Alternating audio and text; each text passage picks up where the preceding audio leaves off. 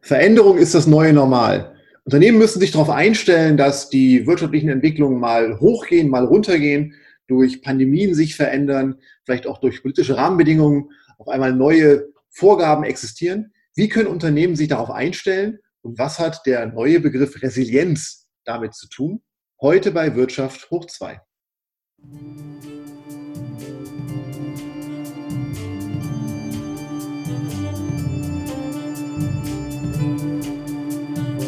Wirtschaft hoch 2. News, Hintergründe und Einordnungen zu aktuellen Themen aus Wirtschaft und Wissenschaft. Diskutiert von Hans-Jürgen Wieben und Thorsten Spandl. Hintergrundinformationen und alle Episoden finden Sie unter wirtschafthoch2.de. Hallo Thorsten. Hallo Hans-Jürgen. Ja, schön, dass wir virtuell hier zusammenkommen, um über das Thema Resilienz zu sprechen. Genau, immer so diese Anpassungen auf die Veränderungen. Mal kann man sich persönlich treffen, mal muss man sich virtuell treffen. Passt ja wirklich ganz gut auch als Aufhänger für unser heutiges Thema, oder? Ja, absolut. Resilienz ein Thema, was jetzt nicht ganz neu ist in der Wirtschaftswelt und auch in der Theorie nicht, aber was jetzt aktuell durch die Pandemie natürlich enorm an Bedeutung gewonnen hat. Und äh, wenn man einfach mal schaut, aktuell auf die Zahlen, Bruttoinlandsprodukt in Deutschland im zweiten Quartal um 9,5 Prozentpunkte gesunken. Also im Vergleich zum Vorjahr, hier zum Q2 2019 gesunken. Das sind ja schon ganz erhebliche, massive Auswirkungen, die wir alle miterlebt haben. Wenn wir auf die Gesamtjahreszahlen vom IFO-Institut schauen, dann rechnet man jetzt mittlerweile für 2020 mit einem Rückgang des äh, Bruttoinlandsproduktes um 5,2 Prozent und 2021 dann wieder mit einem Anstieg um 5,1 Prozent, wobei damit ja auch immer noch eine relativ hohe Unsicherheit verbunden ist. Der IFO-Geschäftsklimaindex, der so in die ähnliche Richtung geht und jetzt tatsächlich mal misst, wie die Unternehmen aktuell die Lage empfinden und ob sie erwarten, dass es jetzt besser oder schlechter wird, da ist es so, dass der, der IFO-Geschäftsklimaindex im Grunde von 2019, September 2019 bis Februar 2020 eigentlich immer relativ stabil war, um die 95. Ähm, dann aber im April, und das war ja dann die Hochphase von, von, vom ersten Lockdown von Corona, der sich, die sich da zeigte, da ist der IFO-Geschäftsklimaindex wirklich um 20 Prozentpunkte auf 75 gesunken. Das war der jemals niedrigste jemals gemessene Wert. Und jetzt aktuell hat er sich wieder erholt. Das heißt, er ist im Moment bei, bei 93 äh, wieder angelangt im September 2020, also fast wieder auf dem Vorkrisenniveau, was ja letztlich so eine gewisse Unsicherheit, dieses ist unter 100 gewesen, aber immer noch in den 90ern. Das heißt schon, da war ja auch eine gewisse Unsicherheit schon vor Corona über die wirtschaftliche Entwicklung da. Es war jetzt nicht so, dass wir in einer Boomphase waren, aber zumindest haben wir das jetzt annähernd wieder erreicht. Aber ist ja ganz spannend, wenn du das so jetzt quasi erzählst, dass man mitbekommt, dass wirklich so diese Ausschläge ja wirklich enorm sind. Das ist ja wirklich, man, man ist ja fast geneigt zu sagen, es geht munter rauf und runter. Ähm, dass wirklich auf der einen Seite halt ähm, wir aus einer stabilen Situation kommen, dann einen ganz starken Einbruch hatten. Du hast, glaube ich, den April gerade genannt als Monat, der so am stärksten wirklich da sich ähm, als Negativwert auch gezeigt hat aber jetzt die Werte auch wieder hochschnellen. Und ähm, ich glaube, das Problem ist so ein bisschen, dass dann durch diese Betrachtungsweisen man schon merkt, dass da wirklich hohe Veränderungen heute sich wiederfinden. Aber ich vermute mal, dass das jetzt, wenn man es auch auf die Branche runterbricht, sich dann ja nochmal auch unterschiedlich zeigt, weil ich glaube, dass dieser IFO-Geschäftsklimaindex ja sehr stark so das verarbeitende Gewerbe auch abbildet und da ja das Vorjahresniveau fast wieder erreicht ist, wie du gerade auch gesagt hast. Aber wir haben ja andere Branchen, die entweder wirklich trotz der schwierigen wirtschaftlichen Situation sich entweder sehr gut oder auch wirklich noch viel dramatischer entwickelt haben.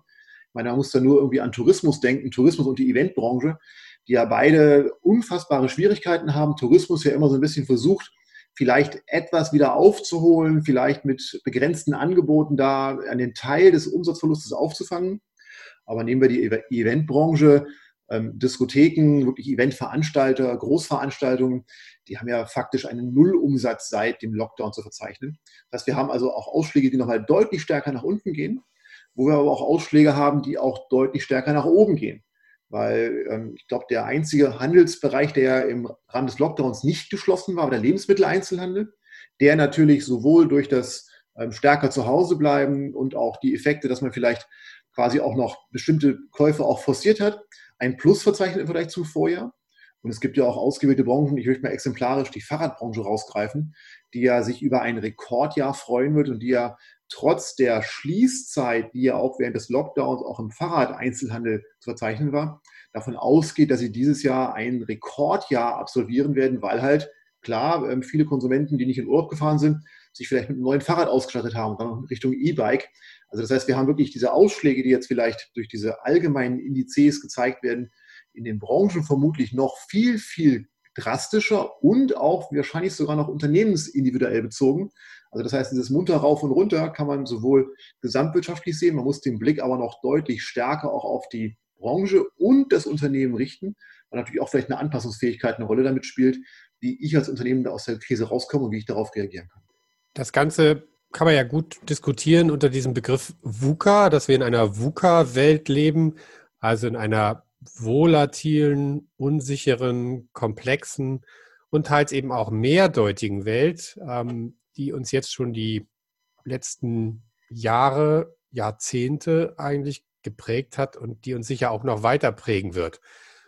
Ein paar Schlagworte nun mal vielleicht an der Stelle, sowas wie die Finanzmarktkrise, die Staatsschuldenkrise ähm, oder ähnliche Dinge. Das sind ja Sachen, Entwicklungen, die wir in den letzten Jahren und Jahrzehnten schon erlebt haben ähm, und die jetzt eben mit der Pandemie ihre Fortführung finden, sicherlich im Moment mit einer sehr, sehr krassen globalen Auswirkung, ähm, die aber immer wieder letztlich im Wirtschaftsleben vorkommen, in der Vergangenheit vorgekommen sind, auch in Zukunft vorkommen werden.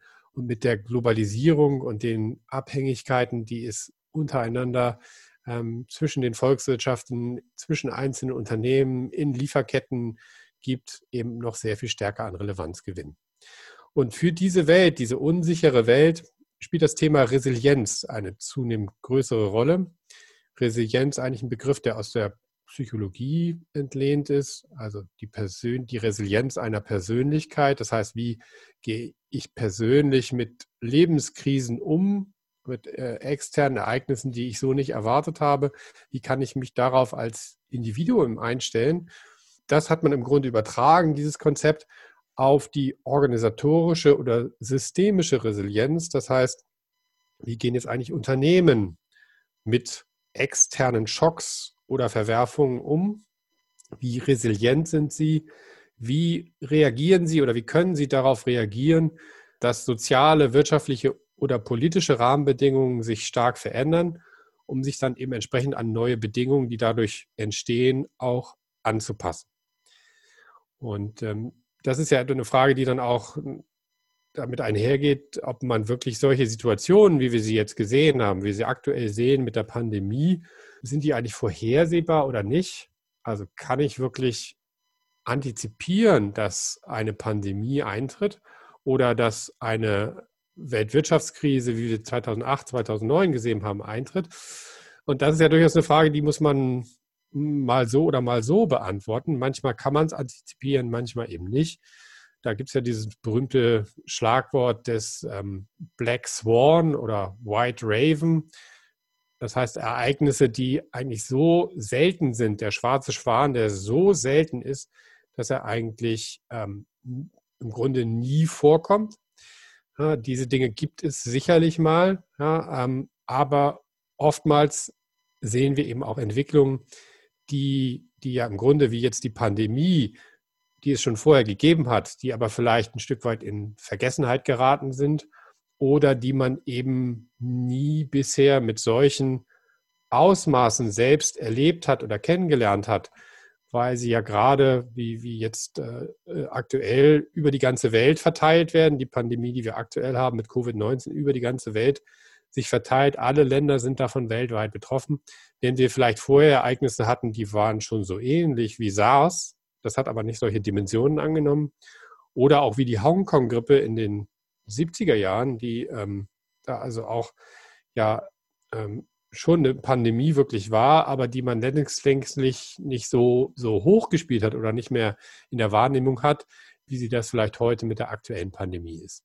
Das heißt, bei all diesen Dingen muss man immer gucken, man hat vielleicht sogar auch schon bestimmte Maßnahmen in der Schublade, wie jetzt für die aktuelle Pandemie. Da haben viele börsennotierte Unternehmen, Banken, Versicherungen, ähm, da gab es ganz sicher Pläne für den Umgang mit einer Pandemie. Die Frage ist nur immer, hat man das wirklich so antizipieren können, dann eben auch, wie es jetzt tatsächlich aktuell eingetreten ist, also die ganzen Reaktionen der Politik, die Reaktionen der Verbraucher, was wir jetzt aktuell sehen im Tourismus, wo Umsatzeinbrüche ähm, in sehr, sehr, sehr hohem Umfang zu verzeichnen sind. Konnte man das überhaupt vorhersehen, ja oder nein? Eine Pandemie an sich schon, das Ereignis selbst und die Ausmaße dieses Ereignisses selbst aktuell vielleicht nicht. Und insofern ist dann wirklich spannend, wie Unternehmen dann mit solchen unsicheren Situationen umgehen. das sind jetzt nicht nur Pandemiesituationen. Wir hatten eben angesprochen die Weltwirtschaftskrise, die wir schon hatten. Handelskonflikte sind solche Themen, wie sie zwischen USA und China da waren. Oder der arabische Frühling, den wir im letzten Jahrzehnt erlebt hatten, der auch für viele Unternehmen massive Unsicherheiten und wirtschaftliche Auswirkungen gebracht hat oder die Sanktionen gegenüber Russland, die Brexit-Entscheidung. Also da gibt es eine ganze Menge von Themen, die eben in diesem sozialen, wirtschaftlichen oder politischen Rahmenbedingungen zu finden sind und die zu externen Schocks führen für Unternehmen und mit denen Unternehmen dann eben letztlich bestmöglich umgehen müssen und sich nach Möglichkeit resilient gegenüber solchen äh, Einflüssen zeigen müssen. Ich möchte aber gerne noch ergänzen, dass äh, du hast jetzt ja viele Aspekte auch aufgeführt, die vielleicht gar nicht so wirklich zu antizipieren waren. Und ähm, du hast gerade so politische Veränderungen angesprochen, die sind ja jetzt wahrscheinlich von der Vorhersehbarkeit relativ schwer auch auf lange Sicht hin zu antizipieren, weil wenn sich irgendwie die politischen Konstellationen verändern, ähm, Handelskonflikte sind immer abhängig von den aktuellen Regierungskonstellationen und so weiter. Ähm, es ist aber auch wichtig, glaube ich, zu ergänzen, dass durchaus solche massiven Veränderungen auch eigentlich in manchen Bereichen wirklich absehbar sind. Ähm, lass das Beispiel Technologiesprünge nehmen. Und wir erleben ja gerade alle in Deutschland diese massive Veränderung in Richtung zum Beispiel Elektromobilität, wo ja auch die deutsche Autoindustrie so immer so ein bisschen wie auf dem falschen Fuß erwischt wirkt. In Wirklichkeit aber sich diese Veränderungen durchaus jetzt schon über viele, viele Jahre bis hin zu Jahrzehnten abgezeichnet haben. Das heißt, wir haben auch solche, solche starken Ausschläge, die wirklich auch Wirtschaftssektoren komplett verändern, durchaus auch als eine Fortschreibung von längeren Entwicklungen. Und ein weiteres Beispiel, das glaube ich auch jedem irgendwie klar ist, wir werden in Deutschland in den nächsten 10, 15 Jahren massive demografische Veränderungen erleben. Das heißt, dass einfach die Alterung der Bevölkerung vermutlich zu Veränderungen in der Verfügbarkeit von Arbeitskräften führt, vermutlich in der Notwendigkeit für Unterstützungsstufen für ältere Menschen und so weiter und so fort. Und auch das sind Entwicklungen, die ja durchaus in so eine VUCA-Welt auch reinpassen, weil wir einfach ja, Veränderungen feststellen, die vielleicht sich in verschiedene Richtungen auswirken, die aber jetzt durchaus auch zu, ähm, ja, zu erwarten sind. Du hast gerade die Brexit-Entscheidung angesprochen. Klar, Brexit, ob es kam oder nicht, das war eine große Unsicherheit, aber jetzt haben wir quasi anderthalb Jahre nach dem Brexit und es steht ja gerade so diese Entscheidung an, was passiert. Aber eigentlich müssten Unternehmen sich bereits längst darauf vorbereitet haben, auf die verschiedenen Szenarien von ungeordnet, von einigermaßen geordnet bis hin zu einem vollkommen unterbrechungsfreien Wirtschaften mit ähm, UK auch in Zukunft.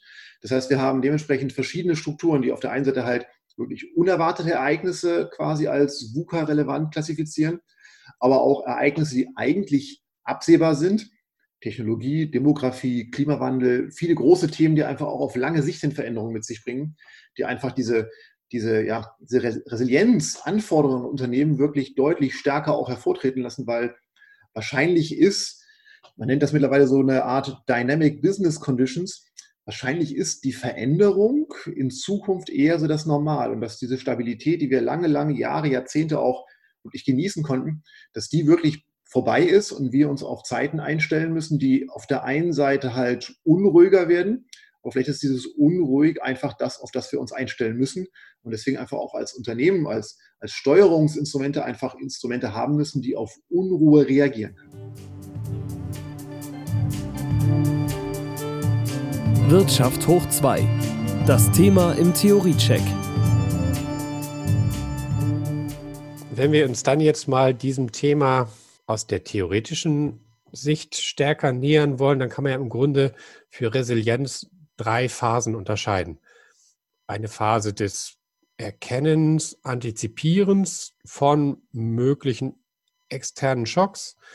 Dann die zweite Phase, die eher ähm, mit der Bewältigung einhergeht, dem Coping im Englischen ähm, mit dieser Situation.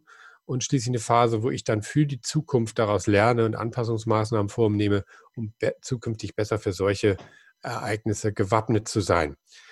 Ich will mal beginnen mit dem Antizipieren. Ähm, da gibt es ja heute eine ganze Menge betriebswirtschaftliche Konzepte, die darauf abzielen, Risiken und kritische Entwicklungen im Unternehmen zu erkennen und eben auch außerhalb des Unternehmens, also diese exogenen Schocks dann eben entsprechend zu identifizieren und sich darauf vorzubereiten. Also die Schlagworte, die mir natürlich sofort einfallen, sind das Risikomanagement, das in vielen Unternehmen aufgebaut wird, wo man also versucht, äh, ähm, Entwicklungen, äh, mögliche Zielverfehlungen, äh, kritische Situationen frühzeitig zu identifizieren, zu analysieren, zu bewerten ja, und dann am Ende auch gegenzusteuern.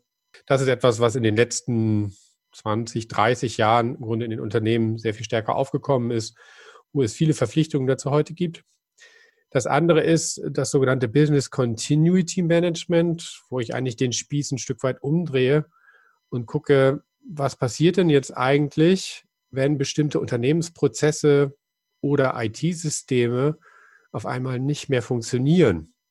Also aktuell mit der Pandemie ganz klar, wenn die Mitarbeiter nicht mehr ins Unternehmen kommen können oder nur noch zum Teil ins Unternehmen kommen können oder im wechselnden Rhythmus ins Unternehmen kommen können. Wie kann ich mich auf solch eine Situation einstellen, bestmöglich vorbereiten, einen Plan dafür haben und Ressourcen dafür haben, sodass ich dann auch tatsächlich diese Situation bewältigen kann.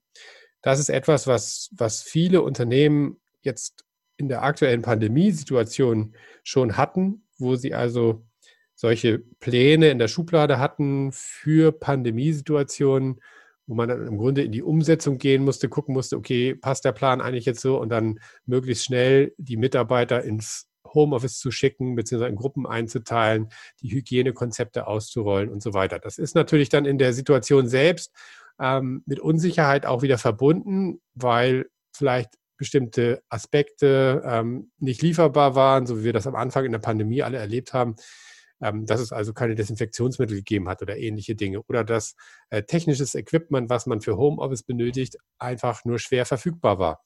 Also solche Aspekte spielen natürlich schon eine Rolle, aber man kann das natürlich erstmal vorausdenken, versuchen zu erkennen, ähm, wo da kritische Faktoren liegen können und die dann entsprechend zu bewältigen.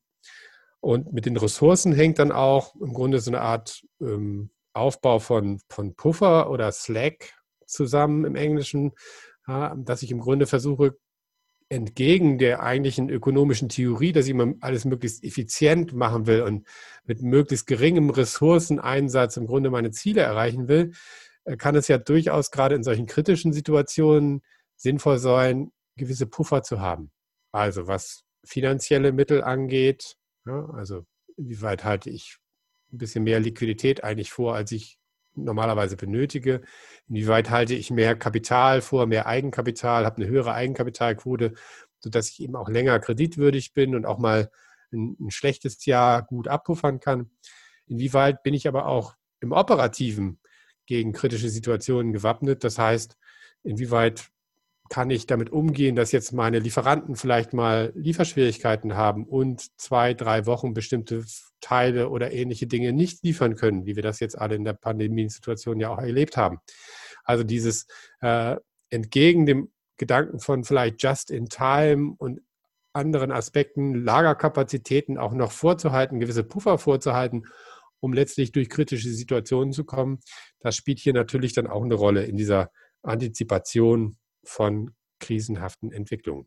Der zweite Aspekt, der jetzt den Umgang mit diesen Situationen beschreibt, ist der sogenannte Coping-Aspekt, Reaktion und Bewältigung. Und ähm, es ist ganz interessant, dass sich jetzt schon die ersten wirklich Forschungsergebnisse zeigen, wie eigentlich Organisationen zu charakterisieren sind, die jetzt gerade in der aktuellen Situation besonders gut in der Lage waren zu reagieren und sich entsprechend mit Bewältigungsstrategien sehr schnell zu beschäftigen. Und das ist so, dass da insbesondere McKinsey relativ viele Untersuchungen schon auch publiziert hat, um einfach auch zu zeigen, was machen denn Organisationen heute aus? Was, was macht die aus? Was machen die anders, um reagieren zu können, um flexibel zu bleiben, um entsprechend auch auf unterschiedliche Herausforderungen wirklich schnell und eine entsprechende passende Antwort zu haben. Und zentral wird immer darüber gesprochen, dass eigentlich so eine, so eine gemeinsame Wertestruktur und gemeinsame Ziele Im Englischen kann man das so ein bisschen mit dem, mit dem Common Purpose oder ähm, to have a common North Star äh, transportieren. Dass es ein ganz wichtiger Kit ist, der die Organisationen eigentlich so zusammenhält, dass sie auch auf schwierige Situationen gemeinsam und quasi auch schlagkräftig reagieren können. Und so ist dieses, dieser Begriff des Purpose, der ja gerade auch so ein bisschen durch Nachhaltigkeitsdiskussionen so ein bisschen durchträgt, wird übertragen auf wirklich auch hartes Business Management vor dem Hintergrund, dass vielleicht so diese gemeinsame, das gemeinsame Grundverständnis in der Organisation dafür sorgt, dass wir es schaffen, auch in schwierigen Situationen handlungsfähig zu bleiben. Und so schaffen diese Organisationen einfach durch dieses, dieses Verständnis auf die gemeinsamen Ziele, auf die gemeinsamen Werte, einfach das alle an einem Strang ziehen und dafür sorgen, dass wir einfach auch das Vertrauen in die Strukturen, in die Mitarbeiter, in die Systeme auch haben, dass die Unternehmen sich entsprechend auch in diesen schwierigen Situationen behaupten können. Und deswegen ist der zweite Aspekt, der von McKinsey herausgestellt wird, dass neben diesem North Star auch quasi eine, eine Struktur entstehen muss, die dann wirklich auch kurzfristige Entscheidungen zulässt. Und wenn wir uns alle auf gemeinsame Ziele geeinigt haben, dann werden wir alle auch in den Entscheidungen, die wir jetzt dann vielleicht kurzfristig treffen müssen, durchaus das gleiche Ziel im Blick haben und deswegen die Entscheidung auch in die gleichen Richtungen treffen. Und deswegen ist auch gerade so dieses, dieses Entscheidungsnetzwerk, um einfach auch schnell und auch durchaus dezentral entscheiden zu können, wahrscheinlich einer der wesentlichen Aspekte, der diese Geschwindigkeit, die es auch braucht, sich anzupassen, wirklich auch ermöglicht. Und das nämlich als dritter Punkt auch sich sehr stark gezeigt hat, dass quasi eine dezentrale Entscheidungsfähigkeit und Entscheidungshoheit dazu beiträgt, dass diese Anpassung, die jetzt ja auf lokaler Ebene vermutlich sehr unterschiedlich stattfinden muss, auch funktionieren kann. Und wir haben jetzt diese Pandemiesituation, durchaus aber natürlich mit Ausprägungen, die jetzt, wenn wir an global agierende Unternehmen denken, die sich jetzt natürlich sehr stark unterscheiden. Es gibt Regionen in der Welt, wo mit starken Lockdowns quasi umzugehen war. Es gab Regionen in der Welt, wo weitergearbeitet werden konnte in reduzierten Maßstäben. Das verändert sich vielleicht auf Tagesbasis momentan. Das heißt, eigentlich brauche ich ja auch so diese dezentralen Möglichkeiten, um entscheiden zu können. Und wenn ich dann diese Entscheidungsstrukturen habe und gebe auch ähm, quasi den lokalen Teams, den vielleicht Abteilungen auch die Verantwortung vor Ort zu entscheiden, ähm, dann besteht eine Möglichkeit, auch flexibel zu reagieren. Und das geht stark einher damit, dass ich den Mitarbeitern auch als vierten Punkt quasi ähm, die Fähigkeiten mitgebe, das ist die Stärke, das ist die befähige, die Entscheidung auch treffen zu können, dass einfach das Vertrauen in die Mitarbeiter auch gegeben wird, dass die Mitarbeiter dann in den meisten Fällen auch zurückzahlen.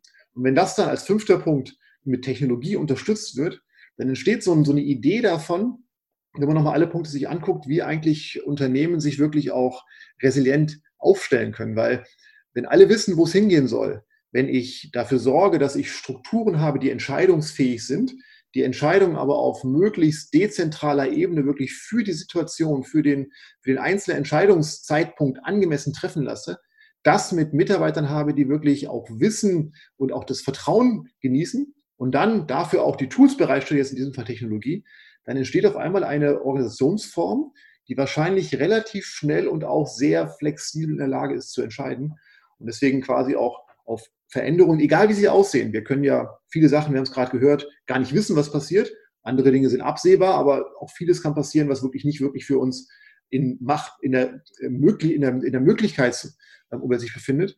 Aber so kann ich Unternehmen so aufstellen, dass sie in der Lage sind, darauf zu reagieren. Vielleicht noch eine ganz kurze Runde über das Thema Technologie, weil das war jetzt ein bisschen der fünfte Punkt in dieser Übersicht dessen, was McKinsey so als wesentliche Elemente herauskristallisiert hat. Ich glaube, Technologie ist das, was wir wahrscheinlich alle jetzt erfahren haben, was gerade so in den letzten Monaten massive Veränderungen auch unterstützt hat. Man hat sich immer so gefragt, warum kommt das jetzt erst? Ähm, warum war das eigentlich ein Thema, das erst so von extern angeschoben werden musste? Aber wenn man so zurückdenkt in die eigenen Erfahrungen, vermutlich lagen die geschäftlichen Prioritäten wirklich anders. Das heißt, es war immer irgendwie auf der Agenda, Technologie, Digitalisierung, ähm, Industrie 4.0, die ganzen Schlagworte waren ja schon seit 10, 15 Jahren durchaus in vielen Kreisen sehr, sehr präsent.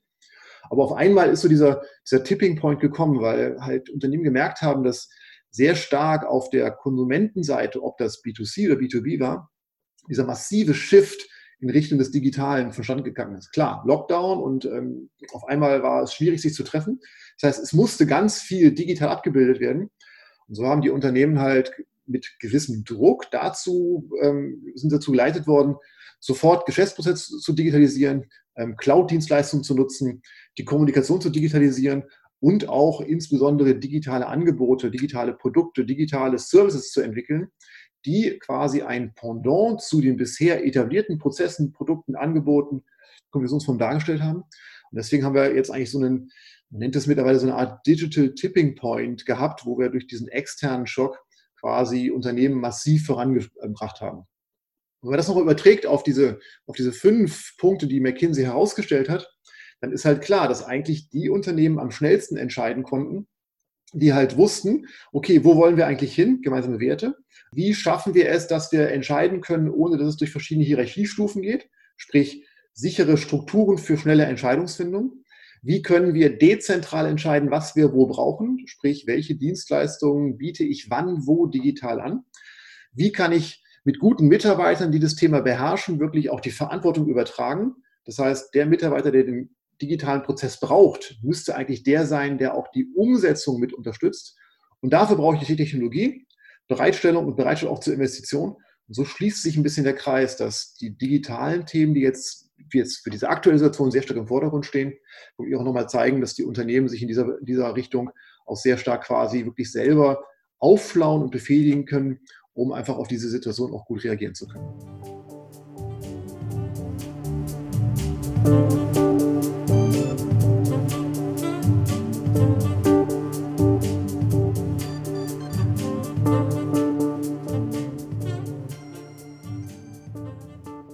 Ja, wie geht es dann weiter, ne? wenn wir jetzt diese Situation bewältigt haben? Und Thorsten, du hast ja gerade wunderbar mal die Charakteristika noch solcher resilienter Organisationen zusammengefasst, die in dieser Coping-Phase wichtig sind.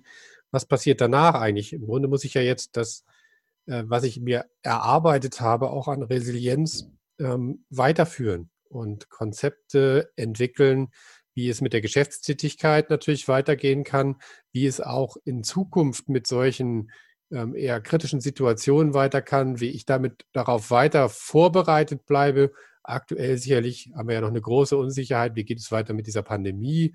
In, wo kommt jetzt wie eine zweite oder vielleicht noch eine dritte Welle auf? Und wie plane ich dann eigentlich für solche Wellen und für, für solche externen Ereignisse? Insofern dieses, dieses Denken in Szenarien, wie geht es jetzt eigentlich weiter? Das prägt die Unternehmen natürlich jetzt aktuell sehr stark. Und wer das gut kann und gut vorausdenkt an der Stelle, der hat natürlich auch weiterhin eine hohe Resilienz an der Stelle. Und, und im Grunde muss ich mich dann ja darum kümmern, was sind jetzt eigentlich meine geschäftskritischen Prozesse wirklich? Wie kann ich für diese geschäftskritischen Prozesse sicherstellen, dass sie möglichst gut funktionieren, auch in einer unsicheren Situation weiterhin möglichst gut funktionieren? Wo kann ich Backup-Pläne oder ähnliche Dinge erstellen, um hier ähm, auch für die Zukunft letztlich gewappnet zu sein? Und wo kann ich natürlich dann auch, und darüber muss ich ja auch nachdenken, wenn ich jetzt merke, in dieser Situation des, des, des Copings quasi, also der, der Bewältigung der Krise, wo ist was vielleicht gut gelaufen, wo ist was nicht so gut gelaufen, was, was können wir also für die Zukunft dann einfach auch besser machen, lernen aus dieser Situation und dann zum Beispiel klare Befehlsketten oder ähnliches ähm, aufzubauen. Ne, Befehlsketten ist jetzt sicherlich ein Begriff, der sehr stark militärisch klingt, aber eben klare Strukturen, Hierarchien zu haben, Entscheidungen herbeiführen zu können, schnelle Entscheidungen herbeiführen zu können, die aber letztlich auf der Basis ne, der, der, des, der, des Geschäftsmodells und der Stakeholder des Unternehmens ähm, für die Situation eben das Bestmögliche für alle Beteiligten herbeiführen. Das ist, muss ja letztlich Ziel sein, dass man das für die Zukunft eben wirklich möglichst gut gewährleisten kann. Also insofern ist dieses Thema der Adaption oder Anpassung am Ende hin, ist, ist ja eigentlich im Grunde eine Vorbereitung und eine Verbesserung darauf hin gerichtet, ne, auf weitere Unsicherheiten und, und, und, und, und entsprechende Situationen, die vielleicht in Zukunft wieder eintreten können und die Organisation resilient zu halten und die Resilienz zu verbessern. Du hast gerade den Begriff Vorbereitung genannt und ich glaube, der passt eigentlich ganz gut, wenn man so ein bisschen das quasi zusammenfasst, was wir gerade so an Aspekten auch herausstellen konnten. Ähm, wahrscheinlich wird Vorbereitung und daraus resultierend höhere Geschwindigkeit nachher einer der zentralen Erfolgsfaktoren sein, bei egal wie die, das Umfeld sich entwickelt, erfolgreich sein zu können. Das heißt, ich muss in der Lage sein, schnell zu agieren. Ich muss in der Lage sein, auch ähm, mich mutig weiterzuentwickeln, vielleicht auch neu zu erfinden, vielleicht Dinge umzudenken und muss das dann auch wirklich mit Macht verfolgen, muss dann auch wirklich äh, mit, mit, ähm, mit Werf da reingehen, einfach auch mit, mit Mut, solche Sachen wirklich auch anzugehen einfach um eine Chance zu haben, ähm, auf Situationen so zu reagieren, dass ich eine Kundenorientierung zeigen kann, um einfach die Geschäftskontakte auch weiterhin am Laufen zu halten, egal wie sich das Umfeld entwickelt. Und da, glaube ich, ähm, werden Unternehmen jetzt, die es schaffen, sich so vorzubereiten, auch auf neue Situationen, die vielleicht vorhersehbar sind oder auch nicht, besser reagieren können. Und ich glaube, dass einfach jetzt viele Unternehmen das auch wirklich auf die harte Tour gelernt haben und wir wahrscheinlich auch in den nächsten Wochen und Monaten ähm, im weiteren Verlauf der Pandemie da merken werden, dass da durchaus noch viele Veränderungen kommen, die Unternehmen wieder vor Herausforderungen stellen. Aber der Begriff Resilienz wird wahrscheinlich, weiß nicht, wie du das siehst, ähm, die nächsten Jahre vermutlich wirtschaftliche oder gerade auch so strategische Überlegungen wahrscheinlich auch zentral prägen, weil wie kann ich mich darauf einrichten, dass Veränderung das neue Normal wird? Ja, das sehe ich, sehe ich ganz genauso. Ich glaube auch mit, mit dieser Pandemie, die wir jetzt erlebt haben, wird das in den, mindestens in den nächsten Jahren und Jahrzehnten in der Unternehmenssteuerung eine, eine sehr viel größere Rolle spielen. Wie kann ich die Organisation so flexibel und so, so resilient eben halten, dass ich auf solche kritischen Situationen, die jetzt von außen kommen, exogene Schocks, möglichst gut reagieren kann. Das wird die Unternehmen zentral, glaube ich, die nächsten Jahre und Jahrzehnte prägen. Und das werden alle versuchen, besser zu machen oder vielleicht genauso gut zu machen, wie es jetzt in der aktuellen Krise ähm, getan haben. Hans-Jürgen, vielen Dank. Wir haben jetzt eine sehr stark theoretisch orientierte Betrachtung heute gemacht, aber ich glaube, das Thema ist es wirklich auch wert, weil, wie du gerade sagst, es ist ein, glaube ich, massiv veränderndes Thema, was wir gerade erleben. Und die Steuerung wird das aus Unternehmenssicht vermutlich auch langfristig prägen. Genau, ich bin auch sehr gespannt, wie es damit weitergeht. Und ich glaube wirklich, dass wir aktuell ja diesen, diesen harten Test jetzt eben auch sehen, wie resilient die Organisationen wirklich sind. Und das werden wirklich die, die kommenden Monate und vielleicht auch die nächsten Jahre zeigen jetzt, ähm, wie resilient die Unternehmen wirklich mit so einer Pandemie am Ende umgehen konnten, wie sie, wie gut sie darauf reagieren konnten. Wunderbar. Vielen Dank. Wir hoffen, dass Sie auch in einem sehr resilienten Unternehmen sind und ein resilientes ähm, Umfeld vorfinden. Vielen Dank fürs Zuhören. Dankeschön, Hans-Jürgen. Dank dir, Thorsten. Ähm, wir wünschen Ihnen eine, sagt man, resiliente Zeit? Nee, sagt man nicht, oder? Das wäre jetzt neu. Das könnten wir mal einführen in allgemeinen Sprachgebrauch, genau. genau. Wir wünschen Ihnen, bleiben Sie schön resilient. Ähm, danken Ihnen fürs Zuhören und freuen uns, Sie auch beim nächsten Mal bei unserem Podcast begrüßen zu können, oder? So ist es. Bis also, bald. Ciao, ciao. Ciao. Das war Wirtschaft hoch 2, der Wirtschafts- und Wissenschaftspodcast mit Hans-Jürgen Wieben und Thorsten Spandl. Hintergrundinformationen und alle Episoden finden Sie unter wirtschafthoch2.de.